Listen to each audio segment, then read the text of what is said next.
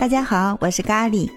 好几年前，BBC 拍了一个动物系列的纪录片，其中一个系列就叫《大猫》。他们把狮子、老虎、猎豹这些大型的猫科动物都统称为大猫，因为三千万年前，我家咖喱和老虎、狮子这些大猫是同一个祖先嘛。所以虎年来临之际呢，我们这期除夕特辑就来照猫画个虎。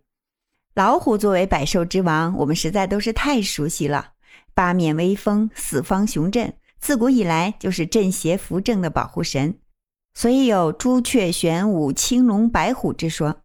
古人认为天地之如月，风雨雷电之声威，无不生化于虎，把威猛雄健的将军称为虎将，把骁勇善战的士兵称为虎士，把不徇私情的丞相称为虎臣，把远大奋发的男儿称为虎子。把雄壮稳健的步伐称为虎步，把正眼雄视称为虎视，把稳如泰山称为虎踞，把豪雄人杰称为虎啸生风，连皇帝的调兵军令都称为虎符。我这稿子写的也是虎虎生风。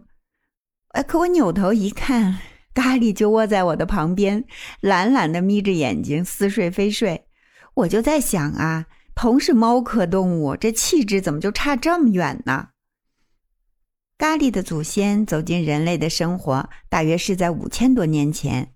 当时主要是为了逮老鼠，后来逐渐成为了达官贵人、文人墨客的宠爱之物。真正养猫的鼎盛时期是在明朝，下至平民布衣，上到贵人天子，都是爱猫成癖，在皇宫里养着成群的猫，而且皇上还给猫起了别致的名字，比如铁衣将军、丹霞子等等。这大概就是传说中的御猫，就像今天很多网友调侃紫禁城里面的常驻猫是一样的。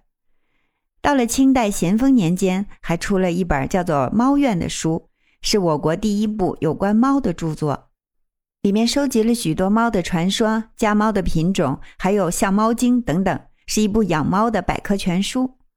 虽然猫的特性在我国始终没有被赋予特别多的文化符号和内涵。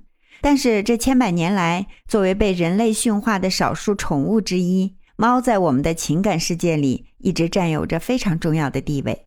比起大猫的老虎，家猫的数量实在是太惊人了。目前全球已经有了差不多两亿只，而老虎的数量才不足两千只。所以，动物保护组织制定了二零二二年让老虎数量翻番的目标。老虎作为顶级捕食者，雄踞着食物链的顶端，通过调控食草动物的数量，维护着森林的生态系统的平衡。保护一只老虎，就等于保护着一万多公顷的森林，相当于是一万多个足球场的面积。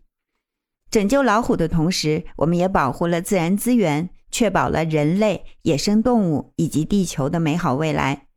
所以呢，我们这些猫奴，善待好自己家的猫主子。也祝愿威震八方的大猫们有一个安全肥美的栖息之地，不论是家猫还是野外的大猫，都可以与人类和谐共处。